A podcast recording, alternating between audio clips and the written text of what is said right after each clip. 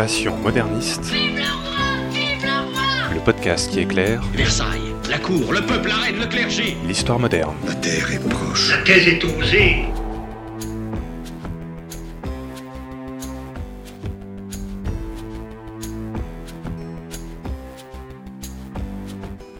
Bonjour à toutes et à tous et bienvenue dans ce nouvel épisode de Passion moderniste. Je m'appelle Fanny Cohen-Moreau et dans ce podcast, je vous propose de rencontrer de jeunes chercheurs et chercheuses, en master ou en thèse, qui étudient l'histoire moderne. Et pour rappel, l'histoire moderne, c'est un peu cette période qui s'est glissée entre le Moyen Âge et l'époque contemporaine, c'est-à-dire, en gros, pour l'Europe occidentale, entre les années 1500 et 1800. Épisode 33, Thomas et les pirates au XVIIe et XVIIIe siècle, c'est parti. Il y a des gens que, que ça intéresse ce- ce- Non, personne. Bonjour à toutes et à tous. Dans l'épisode 31, enfin il y a deux épisodes, on vous parlait des relations maritimes entre la Normandie et le Maroc au XVIe siècle. Eh bien aujourd'hui, je vous propose un petit peu la suite de cet épisode. Bon, on parlera pas du Maroc, quoique peut-être. Euh, On parlera un petit peu de Normandie, oui. Et surtout, on va être un siècle après l'épisode 31. Nous allons nous intéresser au XVIIe et au XVIIIe siècle aujourd'hui. Et mon invité, notre guide temporel aujourd'hui, c'est Thomas Roturo. Bonjour Thomas. Bonjour. Thomas, je te reçois parce que tu as fait un mémoire de deuxième année de master Histoire, civilisation et patrimoine à l'Université de Paris Diderot. Et ton sujet était, parce qu'en plus tu l'as bien intitulé ton sujet, Voile d'encre, l'émergence de la conception européenne de la piraterie au XVIIe et XVIIIe siècle. Tu étais sous la direction de Liliane Hiller-Pérez et la Dania Esch. Et tu viens d'intégrer euh, l'Institut national de l'audiovisuel. On en parlera plus tard parce que les études d'histoire, ça mène à tout. Alors déjà Thomas, pour commencer, pourquoi est-ce que tu as voulu faire des études d'histoire? J'ai commencé par un bac scientifique et ça ne m'a pas plu du tout. Et en fait, euh, j'avais jamais euh, considéré que l'histoire, qui était ma passion, pouvait être une, une opportunité professionnelle jusqu'à ce que je fasse des portes ouvertes dans mon ancienne fac et où on m'a un peu convaincu de l'avenir qu'il y avait dans cette voie. Et donc, euh, je me suis dit pourquoi pas. Et jusqu'à aller au master en fait. Ouais, en fait, ça, c'est- ça vient d'une professeure euh, de, de licence qui m'a donné l'opportunité de participer à une journée d'études réservée aux étudiants de licence sur un sujet euh, de leur choix. Et je lui ai proposé tout de suite euh, les pirates, parce que pourquoi pas. euh, et elle a adoré. Donc, j'ai commencé par là, en fait. J'ai fait cette petite présentation d'une trentaine de minutes. Et puis, je me suis dit que ça, ça pouvait euh, peut-être euh, continuer sur quelque chose de plus concret. Et donc, euh, après, j'ai essayé d'en faire un- un mémoire de recherche.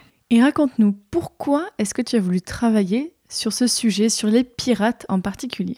Alors, euh, j'ai grandi en Vendée, et en Vendée, il y a pas très loin de chez moi les Sables d'Olonne. Et donc, de cette ville est parti un flibustier célèbre qui s'appelle François Lolonais. Alors, célèbre pas pour les bonnes raisons, puisqu'il était connu pour sa, violence extrême. Et donc, euh, c'est un peu une figure euh, légendaire dans la région. Et puis, moi, euh, personnellement, j'étais vraiment fasciné par la piraterie, par tout ce que j'ai pu lire sur François Lolonais et sur d'autres un peu plus tard. Donc, voilà, je me suis dit que je devais pas être le seul à avoir cette fascination-là. Et je me suis posé la question de comment j'avais pu être euh, intéressé par des criminels. Ça me paraissait surprenant. Et donc voilà, je me suis dit qu'il y avait peut-être euh, quelque chose à creuser. Et est-ce que le sujet n'avait pas déjà été étudié? Parce qu'on a quand même l'impression d'entendre souvent parler. Euh, est-ce qu'il restait des choses à étudier? Alors oui, c'est un sujet très étudié. Alors ce qui est intéressant, c'est qu'il y, a- il y a surtout deux grandes conceptions de la piraterie. Alors en France, on a une vision très particulière puisqu'elle est issue notamment de mai 68. C'est-à-dire qu'après mai 68, et même d'ailleurs la, première publication, c'est juste après, vraiment en, mai-juin 68, on a des articles et des, ouvrages qui considèrent le pirate comme un précurseur de la Révolution française. En fait, on se dit, euh, regardez-les, sur leur navire, il y avait une démocratie, chacun était libre, il y avait une liberté de culte. Certains disaient que le concept d'argent pouvait être aboli euh, par les pirates, etc. Ça, c'est. Plus, plus dur à justifier, mais euh, voilà, il y avait- il y avait cette conception-là un peu de, un peu libertaire du, pirate. Et à l'inverse, il y a aussi une, vision qui est peut-être plutôt euh, ang- anglo-saxonne, et je pense que c'est notamment justifié parce que les procès de pirates ont eu lieu sur leur territoire, c'est-à-dire qu'il y a eu des procès à Londres, et il y en a eu évidemment dans les colonies américaines. Et donc les légendes des, pirates sont forgées là-bas. Et donc cette conception, c'est plutôt que le, pirate est vraiment un, criminel bête et méchant. Quoi. Donc il fallait absolument l'éradiquer, parce que sinon c'était le chaos sur les mers. Alors qu'est-ce que tu as voulu montrer dans ton mémoire de nouveau pour euh, Qu'est-ce que tu as pu ajouter à l'histoire des pirates? Je me suis dit que il fallait peut-être sortir de ces deux visions euh, opposées de la, piraterie, puisque, alors c'est c'est une vision qui est peut-être pas très historienne au départ, mais je me suis dit, savoir si les pirates étaient de grands révolutionnaires ou si c'était seulement des, des personnes avides d'argent, c'est pas le plus important. C'était dans mon projet de recherche, et c'est peut-être une phrase qui aurait pu euh, poser problème, c'était le fait que la véracité euh, n'était pas très importante dans le cadre de la piraterie. Puisque, au final, aujourd'hui, la vision qu'on en a, c'est majoritairement des figures euh, un peu rocambolesques. on a beaucoup d'aventures pirates et ils nous fascinent. Donc je me suis posé la question de comment est-ce que cette attirance pour la piraterie était, était née. Et donc j'ai voulu chercher les origines précises de ces idées et je les ai trouvées dans deux livres euh, en particulier. Tu vas nous expliquer tout ça. Alors déjà, avant de parler totalement des pirates, raconte-nous, c'est un peu la tradition dans ce podcast, d'abord on plante le décor. Quel est le contexte historique de l'époque que tu as étudié Et euh, bon, géographiquement, parce que l'un va avec l'autre, géographiquement, où est-ce qu'on se trouve? Alors, euh, j'ai principalement étudié les Caraïbes. Alors, les îles, c'est très varié, mais il y a surtout la Jamaïque, Saint-Domingue, Cuba. Et puis, j'ai évoqué un tout petit peu euh, l'océan Indien, parce qu'il y a eu aussi beaucoup de piraterie dans ces, dans ces eaux-là, à Madagascar, à La Réunion, évidemment, et un petit peu sur l'île Maurice aussi. Le contexte historique, c'est celui des guerres de Louis XIV. Elles sont très nombreuses, je vais peut-être pas toutes les, les- les énumérer, mais ce qui est important de retenir, c'est que elles s'étendent tout, tout le long de son règne, et surtout, euh, ces guerres, ce sont l'occasion de, de créer de nouvelles alliances, et des alliances qui varient parfois euh, d'un conflit à l'autre. C'est-à-dire que la France va se retrouver parfois alliée à, à l'Angleterre, parfois elle va devoir euh, affronter les Anglais, puis les Espagnols, et puis euh, ça termine souvent avec euh, toute l'Europe contre la France. et ce qui est très intéressant, c'est que hum, ces conflits se propagent aussi dans les colonies. Dans le cadre des Caraïbes, c'est la- la- l'Angleterre, la, France et l'Espagne qui ont commencé à, à peupler euh, les îles et quelques-uns des territoires américains. Et donc, euh, on va voir que le- les métropoles ordonnent à certaines personnalités, que je, je vais peut-être évoquer plus tard, de mener la guerre aussi dans les colonies. Et ça va prendre une forme très, très simple, c'est que les gouverneurs de province vont décider de- d'employer des hommes pour aller euh, harceler les ennemis, euh, attaquer des villes, piller euh, des convois, etc. Et donc c'est ce qu'on va appeler la période de la flibuste. Et ça va être le, le- le début de mon ère de recherche, on va dire. Enfin, de ma période de recherche, pardon. Et puis ensuite, cette période de la flibuste va, va perdurer jusqu'à à peu près la fin du XVIIe siècle. Et puis, euh, alors là, je vais un petit peu passer jusqu'en 1715. 1715, c'est la fin de la guerre de succession d'Espagne. Et à ce moment-là, l'amirauté anglaise se dit bon, bah, puisque la guerre est terminée, nos marins, on n'en a plus besoin. Et donc, on indique aux marins anglais qui sont encore en poste dans les colonies que bah, ils peuvent aller trouver du, travail ailleurs. Sauf que ils n'ont pas de quoi rentrer en Europe, et puis il n'y a pas de travail dans les colonies euh, pour des marins euh, comme eux. Donc ils vont décider de s'emparer de navires et puis euh, de trouver l'argent euh, eux-mêmes. Donc là, on voit la- la- la- les conséquences des conflits européens sur ce qui se passait dans les Caraïbes. Exactement. Donc il y a en plus euh, une notion de rejet très fort de la, de la métropole, puisque dans le cadre des Anglais, c'est la faute de l'armée, c'est la faute de l'amirauté, s'ils ont perdu leur emploi. Donc là, euh, ils se lancent dans la piraterie, et donc ça va lancer ce qu'on appelle le- l'âge d'or de la piraterie, qui va durer à peu près de 1715 à 1723. Moi, je considère Ah oui, c'est 1730. c'est mais- court. C'est très court. C'est court, 1715-1723 comme C'est âge d'or, c'est quelques années seulement. Oui, alors euh, il faut aussi noter que la, la notion d'âge d'or de la piraterie, elle est très large, puisqu'il y a des personnes qui la font commencer donc euh, avec les guerres de Louis XIV et le début de la flibuste. Euh, mais on va dire la, la période où il y a eu le plus d'attaques et le plus de, de- de grandes aventures pirates, c'est vraiment 1715-1723. Alors moi j'ai une autre, euh, enfin je, je mets une autre date pour la fin de la période, je mets 1730, puisqu'en fait en 1730 c'est la mort du pirate français la Buse à la Réunion. Et pourquoi cette date est si importante? C'est parce que la Buse, en mourant, il aurait, selon la légende, alors évidemment là on n'a aucune euh, preuve, il aurait jeté un message à la foule en disant euh, mon trésor à celui qui saura le trouver. Et donc c'est un, un cryptogramme qui est encore euh, déchiffré aujourd'hui, on n'a toujours pas trouvé la, la solution, mais on n'est même pas sûr que ce soit lui qui l'ait qui l'ait envoyé. Évidemment il y a toute une part de mythe autour de ce, de ce moment-là, mais pour moi ce moment-là il est important pour la fin de l'âge d'or, puisque c'est le début de la légende en fait. C'est là que ça commence, c'est là qu'on a... euh, qu'on va avoir euh, les premières euh, la notion de chasse au trésor pirate, etc. Ça, ça vient de la mort de cet homme. D'accord. Bon alors, je te propose qu'on revienne un tout petit peu sur plein de termes que tu as dit, mais pour être sûr que tout le monde comprend bien. Déjà, qu'est-ce que tu appelles la piraterie? Commençons basiquement. Il y a une notion que j'ai beaucoup utilisée dans ma mémoire, qui a été définie par Cicéron. Alors c'est un peu surprenant. Cicéron, euh, l'auteur antique Ouais, Cicéron. Qu'est-ce qu'il vient faire là Alors en fait, Cicéron, euh, lui, il réagit dans le texte De Officiis. il réagit à l'attaque des pirates sur Rome euh, qui a lieu à la période de- d'écriture, donc au 1er siècle avant Jésus-Christ. Donc selon lui, le pirate est l'ennemi du genre humain. C'est large. C'est très large. Mais, mais en fait, c'est une manière pour Cicéron, qui donc écrivait du droit à ce moment-là, de dire que le pirate ne doit même pas être considéré comme un être humain. Ce qui permet de le tuer sans problème, ce qui permet de le juger euh, sans trop se, se poser de questions éthiques ou, ou morales. Parce que les coins de table aussi, c'est l'ennemi du genre humain, mais voilà, et pourtant on n'appelle pas ça des pirates. Mais voilà, quoi, on, on cherche à en faire un monstre dès l'Antiquité, et c'est une notion qui va perdurer.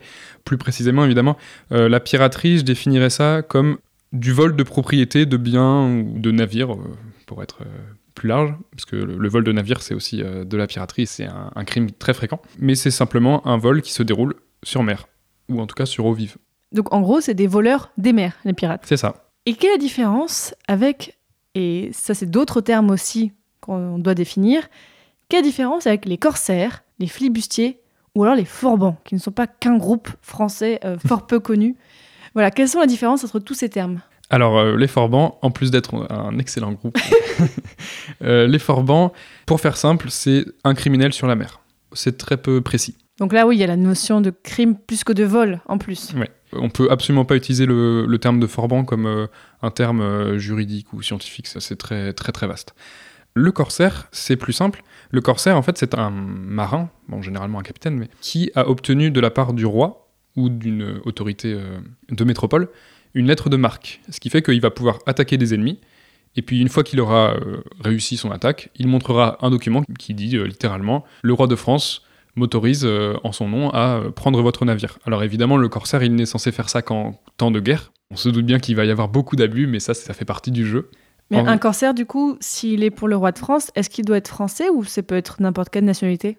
Généralement, oui, mais c'est pas exclusif. On a eu des corsaires euh, au, au nom du roi de France qui étaient hollandais, par exemple. Donc c'est comme des mercenaires, en quelque sorte. C'est ça. Sauf que donc ils, ils peuvent montrer un document qui prouve que Oui. on peut pas les attaquer en justice après, même si euh, c'est très rare qu'on le fasse. Et alors pour finir, les flibustiers. Alors les flibustiers, c'est plus particulier. Les flibustiers, c'est vraiment cette période très particulière des guerres euh, de Louis XIV.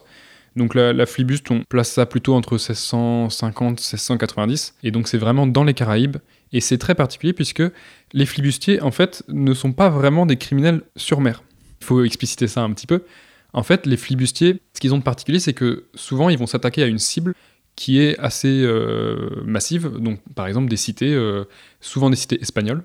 Par exemple, on a Maracaibo ou euh, Panama qui vont être attaqués.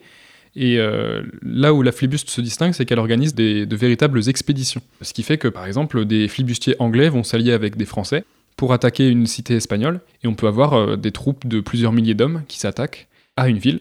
Et donc, ils s'attaquent à pied. Et ils sont envoyés du coup par les États ou c'est de leur propre chef? Alors, c'est là qu'il y a une zone très floue. Ah, En fait, ce sont les gouverneurs de province qui font appel officieusement aux flibustiers. Donc euh, en France, on a notamment le gouverneur d'Augeron, qui était à Saint-Domingue, qui lui euh, faisait passer euh, discrètement des missives euh, pour contacter de grands flibustiers en leur disant bon, ce serait pas mal d'attaquer Maracaibo, par exemple. J'ai entendu dire qu'il y avait un butin là-bas. Et puis, on, comme c'est moi qui vous ai donné l'info, euh, et puis j'organise des rencontres, je prélèverai une partie de, du butin. donc les flibustiers, c'est un peu entre les corsaires et les pirates, en quelque sorte. Oui, et puis euh, les flibustiers, il y a aussi cette notion que eux, euh, on ira toujours de les avoir engagés. D'accord, là il n'y a pas de contrat officiel, Ouais. alors que les corsaires, ils ont quelque chose de plus officiel. Après, il faut aussi se dire que, encore une fois, c'est du cas par cas, puisque par exemple, euh, Henry Morgan, qui est un flibustier anglais euh, très connu, euh, lui, il est revenu en Angleterre, et puis il a été anobli par la reine. Ah oui. Donc, ça dépend vraiment des cas. J'ai aussi vu un autre terme, mais là on va peut-être un peu plus loin, mais aussi le terme des boucaniers. Est-ce que là on est encore dans le même type d'activité? Alors, boucanier, c'est très intéressant. Les boucaniers sont très liés aux flibustiers, mais la boucane, en fait, c'est la manière de faire cuire la viande de porc sauvage. Alors, on se Ah demande ouais. un peu euh, quel est le lien. En fait, les boucaniers, ils vivaient sur les îles euh, des Caraïbes, et leur euh, principale activité, c'était de chasser le porc. Et puis, donc, après, ils en- ils s'occupaient du cuir, etc., puis ils le revendaient. Et donc, ils vivaient dans la nature. Ils étaient extrêmement bons tireurs, et du coup, ils étaient très habitués au climat, euh, à la vie sur place, ce qui fait que souvent, ils rentraient en contact avec avec des flibustiers pour des échanges divers, notamment des flibustiers qui avaient besoin d'acheter de, la viande ou du cuir. Et puis, euh, bon, euh, on ne peut pas chasser le porc toute l'année, donc euh, bah, ils s'embarquaient avec les flibustiers, et puis ça faisait d'excellents tireurs pendant les combats. Et dans les sources, est-ce qu'on trouve les termes pirate et piraterie vraiment explicitement mentionnés? Alors ça qui est très intéressant. En France, on a un terme amusant pour désigner les flibustiers. On les appelle les aventuriers. Les aventuriers, ah oui, c'est large. C'est hyper large. large, comme, comme terme. Oui, puis ça permet surtout de pas trop dire ce qu'ils font euh, dans les Caraïbes. On sait que ils mènent des expéditions, mais on précise pas trop euh, contre qui, comment ça se passe. Et puis en anglais, on a euh, les wavers, les sea wavers par exemple. Et donc ça veut dire à peu près la même chose. hein, les... Ils parcourent les mers, mais on ne dit pas vraiment ce qu'ils font euh, et quel est leur but. Donc le terme pirate, on le trouve pas trop? On va le trouver plus au début du XVIIIe siècle, puisque c'est là qu'on va commencer à les juger. Et donc là, on a tout intérêt à, à montrer que ce sont de véritables monstres sanguinaires, et donc là, il faut les appeler par leur, euh, leur vrai nom, comme disait Cicéron, donc euh, les ennemis du genre humain, c'est les pirates. Bon, justement, alors d'habitude, je le garde un peu pour la fin, ce genre de questions, mais c'est intéressant, je pense, d'en parler dès maintenant. Quelles sont les sources et euh, voilà les textes que tu as étudiés pour ton mémoire? Alors je me suis basé sur deux ouvrages, un du XVIIe et un du XVIIIe. Le premier, du XVIIe siècle, il est écrit par euh, Alexandre-Olivier Exquemelin, et ça s'appelle euh, L'histoire des aventuriers, justement. Alors je, raccourcis le titre, hein, parce qu'évidemment, euh, c'est beaucoup plus long dans les faits. Exquemelin, c'est un Français qui a l'air d'avoir été d'origine modeste, puisqu'il s'est engagé pour les Antilles. L'engagement, en fait, c'était un contrat que l'on passait avec un armateur, qui fait que le voyage vers les Amériques était payé par l'armateur, mais en échange, il fallait, une fois arrivé là-bas, travailler sans salaire pendant une période donnée. Pour les Français, c'était 3 ans, pour les Anglais, c'était 7 ans. Sept ans sans salaire, mais c'est de l'esclavage en fait. Et oui, c'est vraiment de l'esclavage, puisque Exquemelin lui-même dit quelque chose qui. Alors, il faut pas mal le prendre, bien sûr, mais Exquemelin considère que les engagés, une fois arrivés aux Antilles, ils sont moins bien traités que les esclaves, puisqu'en fait, il y a une date de péremption. C'est-à-dire que dans 3 ans, il faut absolument les libérer. Donc les maîtres se disent, bah, si je dois le libérer dans 3 ans, autant qu'il n'ait plus aucune Donc, énergie. soit essoré, quoi, vraiment. Exactement. Et donc, Exquemelin, une fois arrivé euh, dans les Antilles, il va servir un maître pendant quelques années. C'est extrêmement difficile. Et un jour, il va même être euh, battu, tellement fort qu'on l'envoie chez un chirurgien. Et le chirurgien prend un peu pitié de lui, euh, le soigne et décide de le racheter à son maître. Et donc, il va le former un petit peu au métier de chirurgien.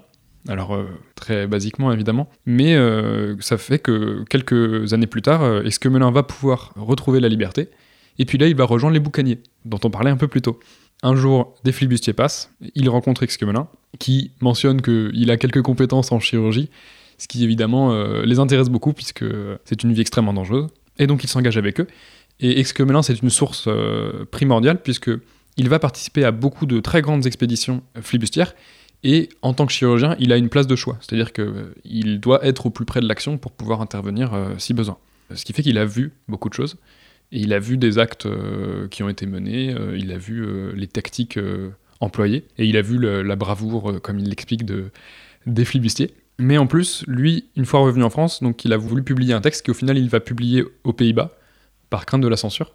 En fait, il publie euh, un livre, euh, donc l'histoire des aventuriers, mais il y a une volonté qui est beaucoup plus large. C'est-à-dire que lui, il se considère comme un scientifique, donc il a documenté la faune, la flore, les Mm. coutumes locales. Donc euh, les flibustiers avaient des relations amicales généralement avec les populations euh, autochtones euh, des Caraïbes. Et donc il explique les manières de vivre, les, les mœurs, les rites. Voilà, lui, il a vraiment une- cette volonté-là. C'est-à-dire qu'il veut tout raconter sur la région. Et il publie son, son ouvrage en Hollande. Ensuite, euh, l'ouvrage est traduit très rapidement, donc en français évidemment, en espagnol, en anglais.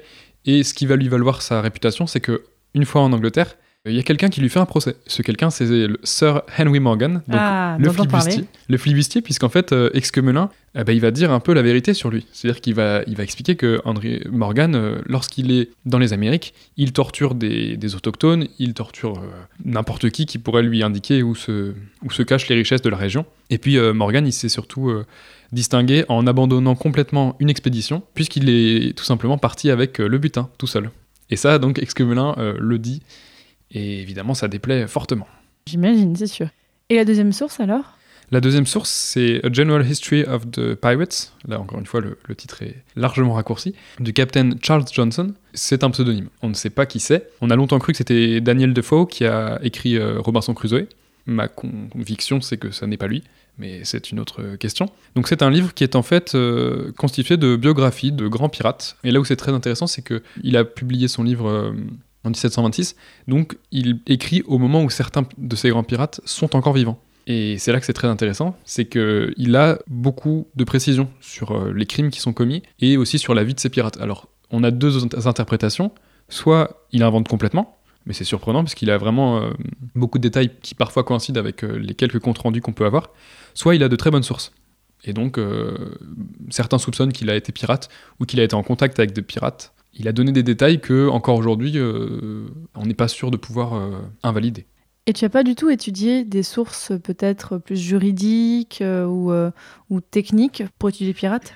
Alors si, j'ai étudié quelques textes de loi de l'époque, puisqu'il a fallu légiférer contre la piraterie évidemment, surtout en Angleterre, puisque en France on a plutôt fait au cas par cas, donc c'était assez particulier. Et puis sinon, euh, des textes euh, un peu euh, amusants à lire, ce sont les textes des, ecclésiastiques qui publient sur la piraterie à l'époque, puisque le public raffole des sermons des ecclésiastiques, qui sont souvent de grands pasteurs dans les colonies, qui vont décrire pendant de longues minutes les crimes des pirates, qui vont expliquer que les pirates symbolisent euh, les démons, euh, les monstres revenus sur Terre. Un vaisseau se dirigeant vers Charleston et attaqué par des pirates. Tout ce que je sais, c'est que le navire avait été attaqué par le capitaine Flint. Qu'est-ce que vous faites? Je voudrais parler, m'adresser à vous au nom de l'accusé. Vous n'êtes pas reconnu comme défenseur. Vous n'avez aucun droit. Ces hommes vous sont Asseyez-vous. convaincus qu'il parlait en votre nom. Mais comment osez-vous Que le pouvoir que vous leur avez donné sert vos propres intérêts. Mais qu'est-ce que je ne vous ai pas nommé défenseur dans mon tribunal Vous usurpez Que le prisonnier qui est devant vous est votre ennemi et qu'ils sont vos amis, pour ceux d'entre vous qui vivront encore demain. Sachez que vous aurez eu le choix de connaître la vérité et que vous aurez été abusé par le camp adverse. Cette fois, ça suffit Huissier, coup de lui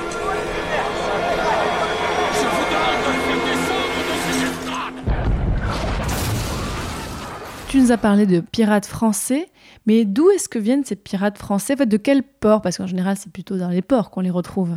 Il y a une caractéristique très intéressante, c'est que les flibustiers d'abord et puis ensuite les pirates français sont souvent euh, protestants, puisqu'ils sont originaires de ports protestants. Donc, euh, alors le principal évidemment c'est La Rochelle, et il y a aussi d'autres ports euh, bien sûr qui ont vu des départs de pirates. Alors pour les corsaires, le plus célèbre c'est Saint-Malo, mais il n'y avait pas que des corsaires à Saint-Malo, hein, il y avait aussi des pirates. Et puis donc sur la côte après beaucoup de ports, euh, donc les Sables d'Olonne pour François Lelonnais notamment.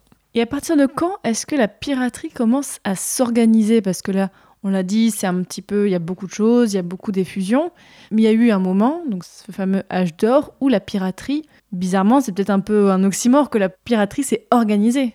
Oui, alors euh, il faut repartir euh, au début des années 1690 pour comprendre ça, mais en fait c'est un mouvement qui est très lent et qui évolue euh, de manière assez étrange. En fait, il y a l'île de Nassau dans les Caraïbes.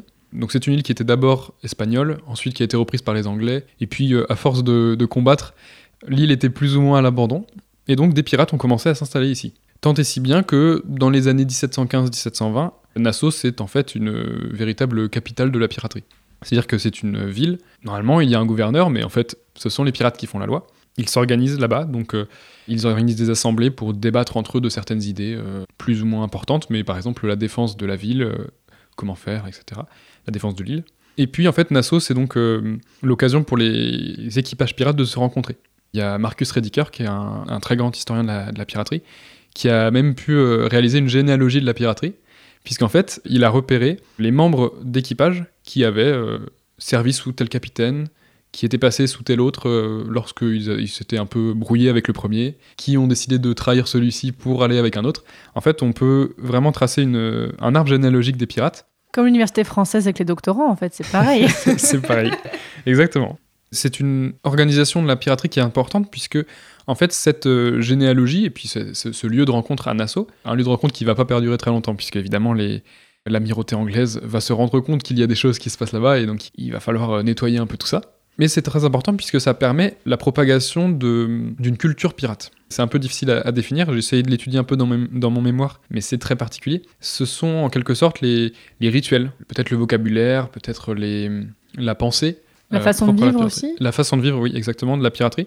Et c'est ce qui permet, euh, par exemple, que lorsqu'ils se croisent, euh, ils vont tirer un certain nombre de salves de canon pour se saluer. Alors que, bon, si on se fait tirer dessus, généralement, on, Quand On ils sont en mer, parce qu'à terre, ça devient vraiment compliqué ça quand devient même. compliqué, oui.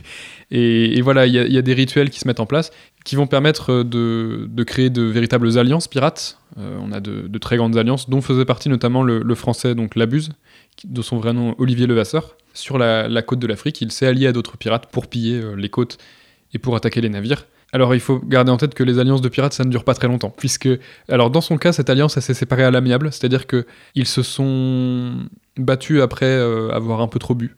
Et puis ils ont décidé de se séparer, euh, partir chacun de leur côté. Des fois, ça se finit moins bien. Ces alliances pirates permettent donc d'avoir une, culture pirate qui émerge peu à peu. Qu'est-ce qu'on sait de comment fonctionnaient euh, les navires des pirates Et euh, est-ce qu'on a des différences par rapport aux autres navires de la marine française ou anglaise? Alors sur un navire euh, marchand comme militaire, il faut partir du principe que le capitaine a plus ou moins le droit de vie ou de mort sur l'équipage. Parfois c'est tacite, parfois c'est dit clairement. C'est-à-dire que le capitaine a le droit de choisir la punition appropriée. Mais la mort fait partie des punitions appropriées si besoin. En revanche, sur les navires des pirates, il y a ce qu'on pourrait appeler une forme de démocratie, c'est-à-dire que le capitaine n'a les pleins pouvoirs que pendant les combats. En dehors de ce temps-là, toutes les décisions sont votées par l'ensemble de l'équipage. Même le moussaillon euh, de 13 ans euh, a le droit de vote et a sa voix a la, la même importance que celle du capitaine. Et le capitaine, en fait, il correspond avec le quartier-maître, qui est en quelque sorte le représentant syndical euh, de l'équipage. Euh, C'est-à-dire que le quartier-maître euh, permet un peu de centraliser les, les questions à évoquer, les points de dissension, on va dire. Ça nous permet d'avoir un, fonctionnement assez démocratique qui a ses limites. Un exemple très intéressant, c'est celui de Charles Vane, qui était un très grand euh, capitaine. Charles Vane, euh, un jour, euh, aperçoit au loin un navire français, un très grand navire français même, et donc ses hommes lui disent il faut attaquer ce navire, il a l'air d'être une proie euh, très intéressante pour nous. Charles Vane a peur, puisque donc lui, il est plutôt prudent, il se dit que c'est un navire très intéressant, mais il est largement plus grand que le nôtre, puisqu'il faut savoir que les navires pirates sont assez petits, puisque l'intérêt premier, c'est d'être rapide. C'est pas forcément d'avoir une puissance de feu euh, considérable.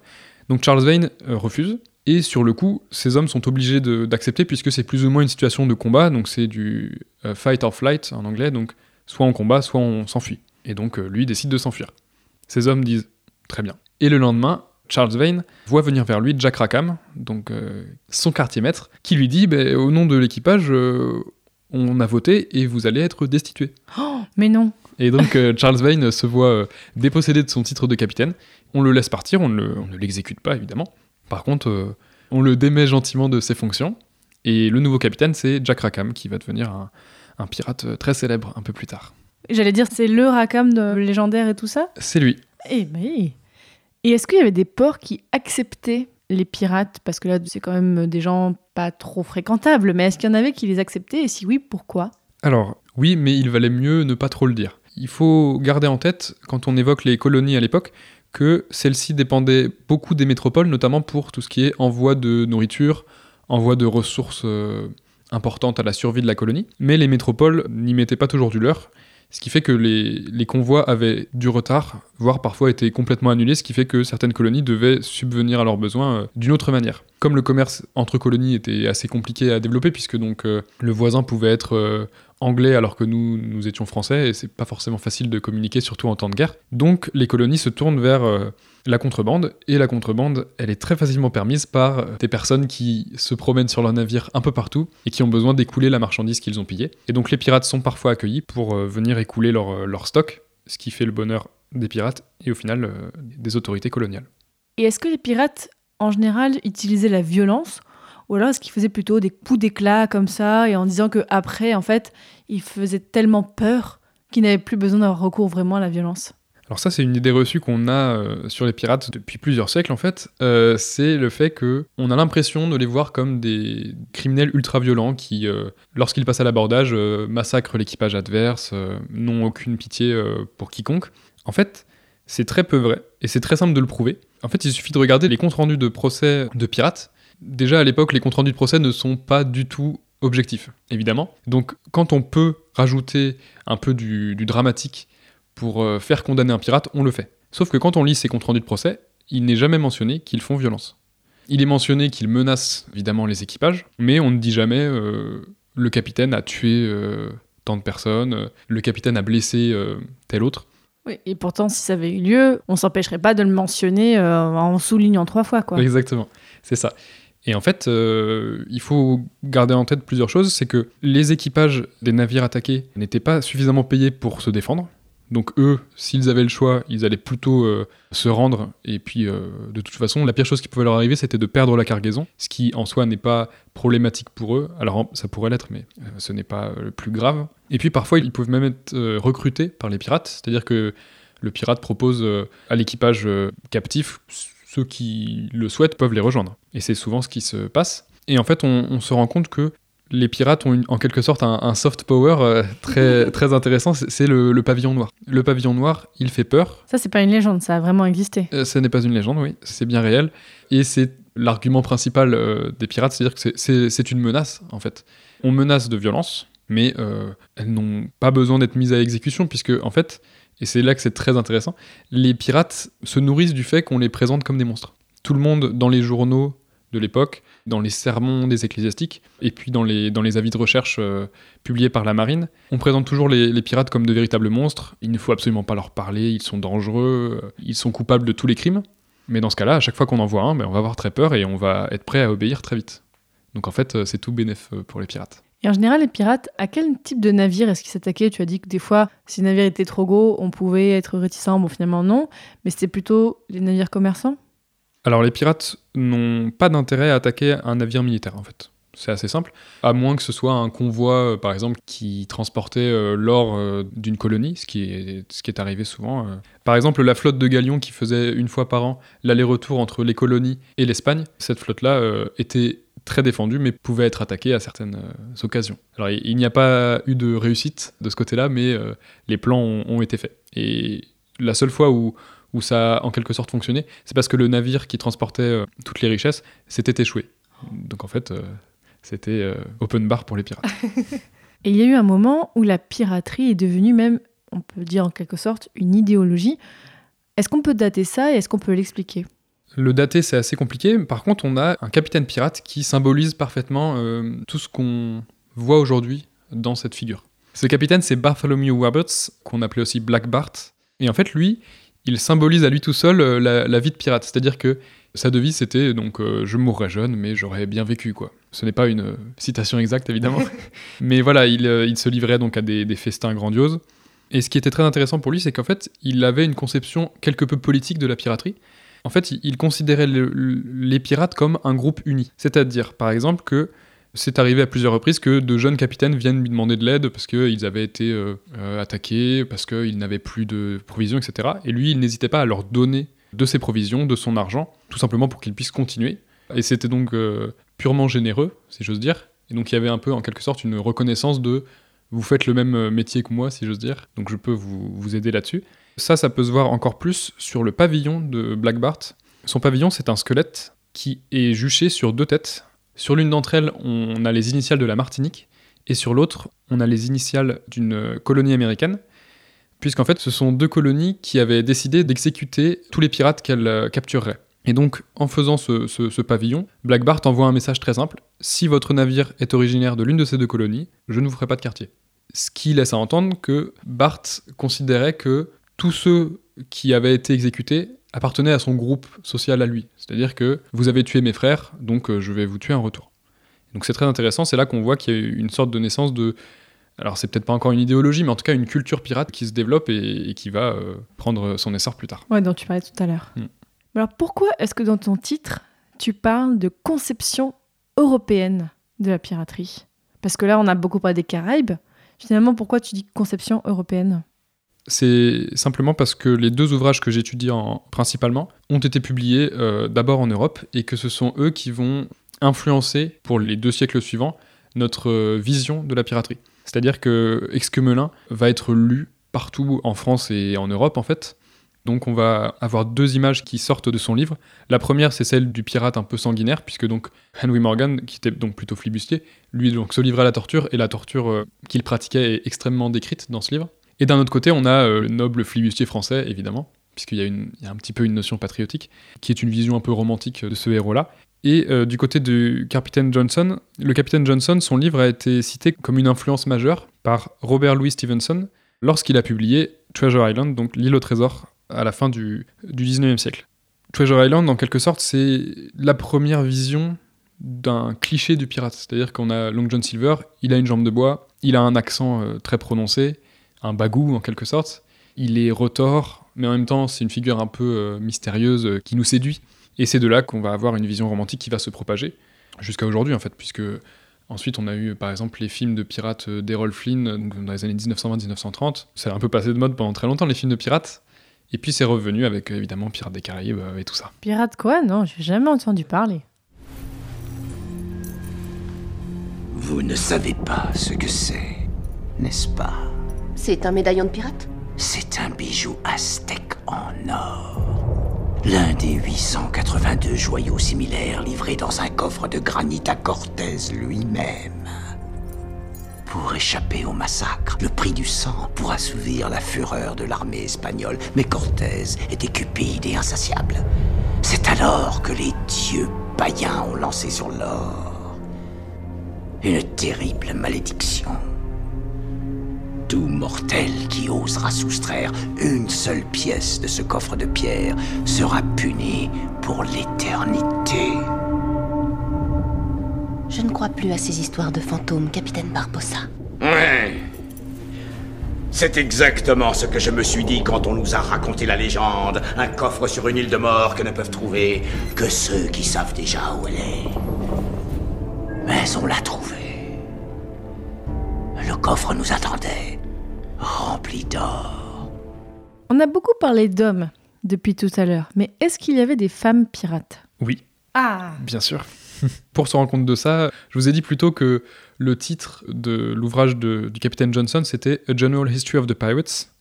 J'ai raccourci le titre, mais la fin de ce titre, qui fait euh, vraiment euh, 10 lignes, c'est et notamment les aventures incroyables des femmes pirates Mary Read et Anne Bonny. Hmm. Donc ces deux personnalités-là sont extrêmement importantes. Il me tenait à cœur de les évoquer puisqu'en fait, on raconte beaucoup de bêtises sur elles, encore aujourd'hui. Donc on a deux visions contradictoires.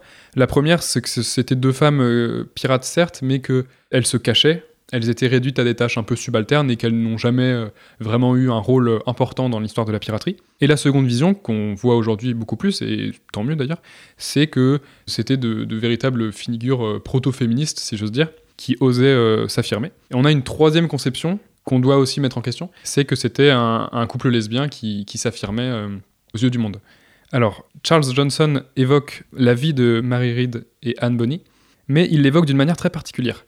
D'habitude, dans ses biographies de pirates, il ne parle que des actions criminelles des pirates. Et pour Mary Read et Anne Bonny, il doit leur consacrer une vingtaine de pages en tout, ce qui est déjà pas mal hein, dans un livre comme celui-ci, mais sur euh, les 20 pages consacrées à chacune, il y a 10 pages sur leur enfance. Et comme par hasard, Mary Read comme Anne Bonny, dans leur enfance, pour des raisons qui relèvent vraiment d'un mélodrame euh, très mal écrit, on a dû les déguiser en jeunes garçons pour ne pas euh, faire savoir au monde qu'elles étaient des filles. Et après, dans le cas de Mary Read, pour s'échapper, elle s'est engagée dans l'armée et là encore, elle a dû se faire passer pour un homme pendant quelques années et ça a continué. C'est une volonté de justifier en quelque sorte que ces femmes soient devenues des pirates. Pour euh, Charles Johnson, c'était c'est parce que dans leur enfance, en fait, on, on leur a fait croire qu'elles étaient des garçons. Et parce que voilà, on peut pas tolérer que des femmes soient pirates, donc on montre un peu qu'elles ont déjà changé de genre Mhm. pour pouvoir se mettre des côtés des pirates. Donc en fait, on, veut montrer au, au lectorat de l'époque que ces femmes étaient bien pirates, mais que cela peut s'expliquer par euh, des raisons psychologiques un peu euh, bancales, on va dire. Et puis ensuite, on a une manière de les traiter qui est très particulière. Alors, Johnson présente Bonnie et Weed comme des pirates exceptionnels. Ça, c'est assez intéressant. Il montre vraiment que au combat, elles étaient inégalées et qu'elles étaient vraiment euh, supérieures à tous, et notamment aux hommes, évidemment. Mais il justifie la plupart de leurs actions par l'amour, ce qui est très particulier du coup. Puisque là où les autres pirates sont euh, appâtés par l'argent ou la gloire, plutôt l'argent, Mary Read, par exemple, elle se bat pour euh, son mari qui est aussi sur, euh, sur le navire. Donc évidemment, Mais c'est Euh, assez genré comme attitude. Exactement.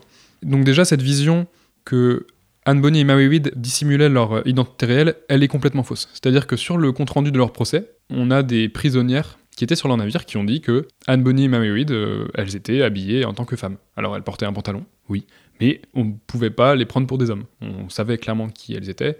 Elles avaient une chevelure longue, donc c'était bon pour l'époque plus reconnaissable. Et puis euh, elles parlaient en tant que femmes et elles s'affirmaient en tant que femmes. Et d'ailleurs, dans le compte-rendu de procès, on lit aussi qu'elles s'affirmaient très fortement en tant que femmes, c'est-à-dire qu'elles n'hésitaient pas à insulter leurs euh, camarades euh, et à donner des ordres sur le navire. Ce qui contredit aussi la notion selon laquelle euh, elles étaient réduites à des tâches un peu subalternes. Ça n'est pas le cas. Elle participait au combat et d'ailleurs Mary Read, apparemment, ça on n'est pas certain de ça, c'était elle qui menait la charge euh, lors des abordages. Donc euh, elle avait le rôle le plus dangereux sur le navire en fait. Et la deuxième vision qu'on a de Weed et Bonnie, c'est celle d'un couple lesbien. Et ça aussi, c'est quelque chose qui est possible mais qui doit être questionné, puisqu'en fait, cette notion-là, elle est basée sur une seule idée, c'était que Anne Bonny et Mary Read étaient ensemble sur le même navire. Et donc c'était les deux seules femmes sur un navire peuplé d'hommes, et donc forcément elles auraient dû euh, finir euh, en couple, ce qui n'est pas impossible, mais ce n'est pas automatique en fait, c'est pas, euh, c'est très compliqué de... C'est une projection quand même très, voilà, très particulière. Oui, surtout qu'on sait qu'elles étaient toutes les deux enceintes lors de leur arrestation. Ce qui ne veut encore une fois pas dire qu'elles n'ont pas pu être en couple, mais ça permet quand même de, de remettre en perspective tout cela. Et ce qui est intéressant, oui, donc avec la, la- la fin de, de leur vie, c'est que hum, Anne Bonny Mary Read, après une nuit de beuverie, on va dire, le navire de Jack Rackham est attaqué par la marine, et les deux seules personnes à se battre, évidemment, c'est Bonnie et Reed qui ne buvaient pas. Donc euh, évidemment, elles ont beau essayer, elles ne peuvent pas euh, repousser à elles toutes seules euh, leurs assaillants. Elles sont capturées et elles plaident devant les juges le fait qu'elles sont enceintes et qu'elles ne peuvent donc pas être condamnées à mort. Et donc selon le livre du capitaine Johnson, lui nous dit simplement que Mary Read est morte en prison et que Anne Bonny a disparu. Et en lisant cela, moi, je me suis posé des questions quand même. Je me suis dit, c'est quand même. euh, on n'a pas plus de précision sur la, fin de vie de ces deux femmes, sachant qu'elles étaient en prison, donc on, devrait avoir des, infos. Et en fait, je me suis renseigné et j'ai eu une chance assez exceptionnelle, c'est-à-dire que le jour où je me suis renseigné, un vidéaste euh, américain publiait euh, un long documentaire qu'il avait réalisé seul, en fait, sur Anne Bonny, dans laquelle il, il expliquait qu'il s'était juste posé la question de se dire et si j'allais voir les registres paroissiaux de la Jamaïque à l'époque de l'exécution de, Jack Rackham, donc qui a suivi la, capture de, l'équipage. Il est allé regarder et il a vu qu'à la date du 28 avril 1721, il y avait décrit sur un des, des registres paroissiaux Mary Read, pirate. Donc la pirate Mary Read a été donc euh, enterrée à cet endroit euh, le 28 avril 1721. Et puis il s'est dit, Anne Bonny, elle n'est pas présente. Donc soit elle est restée en prison, mais c'est peu probable puisqu'on en aura eu des traces évidemment, soit elle a disparu plus tard. Et donc, il a regardé toutes les années, et il découvre que le 29 décembre 1733, on a la mention d'une Anne Bonny qui est enterrée dans la même paroisse. Ce qui veut dire plusieurs choses. Soit elle est restée en prison et on n'en a aucune preuve, donc c'est très peu probable, soit elle a été relâchée, mais elle est restée dans la région. Et elle n'est pas nommée comme pirate là. Elle n'est pas nommée comme pirate. Et donc l'hypothèse qu'il émet et que je partage, j'ai pu en parler un petit peu avec lui, mais je partage cette hypothèse, c'est que une personne de la prison, euh, probablement le responsable de la prison, aurait décidé de la libérer puisqu'elle était enceinte et euh, de la laisser euh, accoucher en liberté puisque Mary Read, elle, est morte en prison, donc peut-être qu'il y avait une notion de remords. L'une des deux est décédée à cause de ses conditions de, de captivité. Il ne faudrait pas que l'autre subisse le même sort. Et donc il l'aurait libérée en secret. Ce qui explique le fait qu'on ne mentionne pas qu'elle a été une pirate sur le registre paroissial, et elle aurait continué sa vie, mais dans cette paroisse. Donc c'est là que c'est assez surprenant. On ne sait pas ce qu'elle a fait de sa fin de vie, Euh, on sait qu'elle a accouché, on ne sait pas si son enfant a survécu. En tout cas, elle est restée vivre là-bas, on ne sait pas euh, ce qu'elle a eu comme occupation pendant ses, ses dernières années de vie. Oh bah c'est super intéressant. Je mettrai sur le site euh, du podcast le lien vers le documentaire pour celles et ceux qui veulent en savoir plus. But one of the most famous pirates during this era, or perhaps any era, was a young woman who went by the name Anne Bonny. Along with her friend Mary Read, Anne was infamous for being one of the few women ever convicted of piracy in all of recorded history.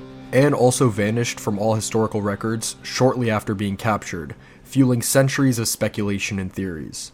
Although Anne had a relatively short pirate career of only two months, her legend lives on, still going strong 300 years later, as evident by her frequent appearances in popular culture. She's appeared in countless pirate films from the 1940s onwards, and made a minor appearance in the influential pirate novel On Stranger Tides, along with various other pirate books. The widely beloved video game Assassin's Creed 4 Black Flag prominently also features Anne. Et est-ce qu'on peut définir une période où la piraterie s'est essoufflée, entre guillemets, ou en tout cas c'est terminé Est-ce que c'est le moment où les États ont dit bon, on va un peu faire le ménage, c'est ça? Alors, je vais commencer en citant euh, un très grand poète de notre génération, puisque Booba dit, dit très souvent La piraterie n'est jamais finie. Et c'est vrai, c'est- vrai, puisque encore aujourd'hui, euh, notamment sur la corne de l'Afrique, il y a une présence pirate très forte. Mais T'avais un pari où tu devais citer Booba non, ou même pas, non? même pas. Non, non, c'était moi tout seul. Non, plus sérieusement, l'essoufflement de la piraterie, donc dès 1723, il est dû à une véritable guerre d'extermination qui a été menée notamment par les autorités anglaises. En fait, il y a un gouverneur, donc euh, Woodes Rogers, qui est arrivé à l'île de Nassau, dont j'ai parlé un peu plus tôt, et qui a proposé à tous les pirates un pardon total de leurs crimes. La moitié de ceux-ci l'ont accepté, et l'autre moitié a décidé de, quitter Nassau. C'est donc la fin en fait de ce havre de paix pour les pirates, ce qui donc euh, symbolise déjà le début de la fin en fait. Et donc la moitié qui a refusé le pardon royal a été pourchassée sans pitié, puisque une fois qu'on a refusé une amnistie totale, selon le législateur anglais, il n'y a plus rien à faire, il faut les exterminer. Et donc les pirates sont capturés dès que possible, jugés sommairement, avec euh, évidemment une très grande mauvaise foi, et exécutés dans l'extrême majorité des cas.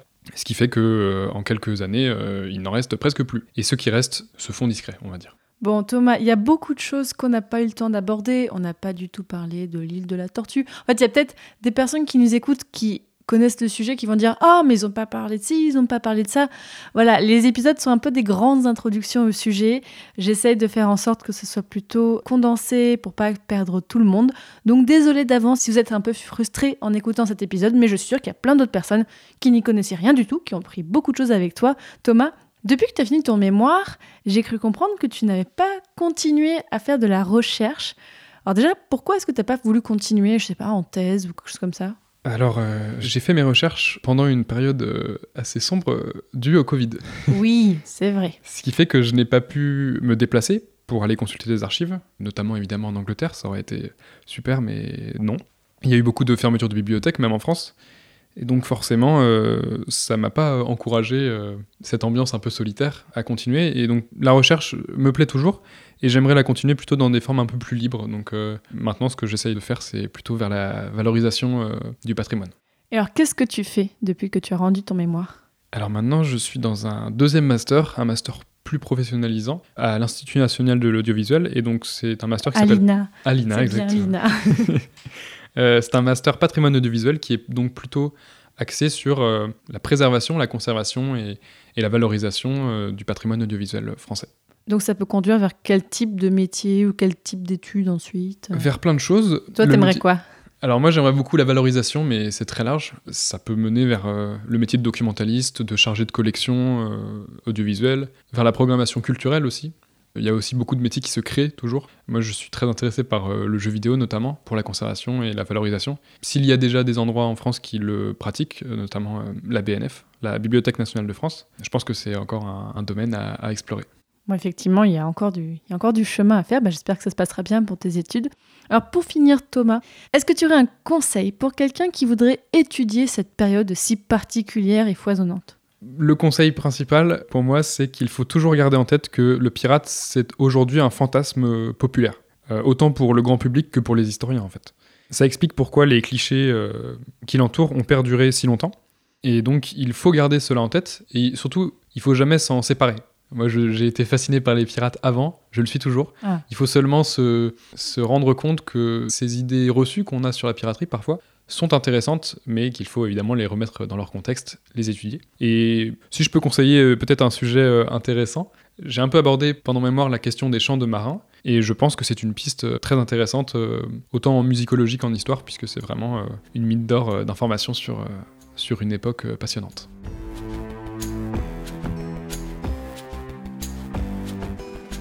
Désormais, chers auditeurs et auditrices, vous en savez beaucoup plus sur les pirates au XVIIe, au XVIIIe siècle. Si vous ne connaissez rien maintenant, vous savez beaucoup de choses. Donc merci beaucoup Thomas Roturo, c'était vraiment passionnant. Et l'épisode aurait pu durer des heures et des heures entières. Ouais. Mais voilà, il faut toute bonne chose à une fin malheureusement. Donc merci beaucoup et bah, bonne continuation pour la, fin de, pour la suite de tes études. Merci à toi. Auditeurs, auditrices, je vous le disais au début d'épisode, mais si le sujet du jour vous intéresse, si les aventures maritimes vous intéressent, vous pouvez écouter l'épisode 31 où on parlait des liaisons, enfin, des relations commerciales entre la Normandie et le Maroc, donc ça parlait beaucoup de navires. Mais vous pouvez aussi écouter le hors-série 1 qui était consacré à la Méditerranée au XVIIe siècle avec Guillaume Calafa. Et si vous avez envie de voyager, j'ai fait deux épisodes où aussi on parlait beaucoup de voyages maritimes. L'épisode 17 où on parlait avec Sabrina des voyages d'Antoine Galland et l'épisode 28 où on parlait avec Maël d'un voyage au Siam. Si vous voulez en savoir plus, allez sur le site passionmédiéviste.fr. Il y a un onglet Passion moderniste où il y a un article qui accompagne chaque épisode. On vous mettra beaucoup de références sur tout ce dont on a parlé aujourd'hui, le documentaire, et aussi des conseils de lecture si vous voulez aller un petit peu plus loin. Et si vous avez aimé écouter ce podcast, eh bien sachez que j'ai deux autres podcasts sur un format similaire où on parle d'autres périodes historiques. J'ai Passion médiéviste, et voilà, c'est ma figure de proue, c'est celui où je publie le plus d'épisodes où on parle de l'époque médiévale, mais j'ai aussi le dernier né, Passion antiquité, où là on parle de toutes les antiquités et on parle pas mal de voyages aussi dans Passion antiquité si ça vous intéresse. Et si vous voulez m'aider à développer tous ces podcasts, alors déjà vous pouvez en parler autour de vous, c'est déjà super sympa et ça m'aide beaucoup, mais vous pouvez aussi me soutenir financièrement et allez donc sur le site passionmédiéviste.fr slash soutenir. Je vous explique tout. Vous pouvez donner euh, quelques euros par mois ou juste ponctuellement, ça m'aidera beaucoup à proposer encore plus d'épisodes et à dégager du temps pour travailler sur les épisodes et payer les personnes qui m'aident à faire tous ces épisodes. J'ai dit beaucoup de fois le mot épisode, désolé. Merci encore, quel que soit ce que vous choisissez de faire pour aider le podcast. Et je vous dis à très bientôt pour un prochain épisode de Passion moderniste. Salut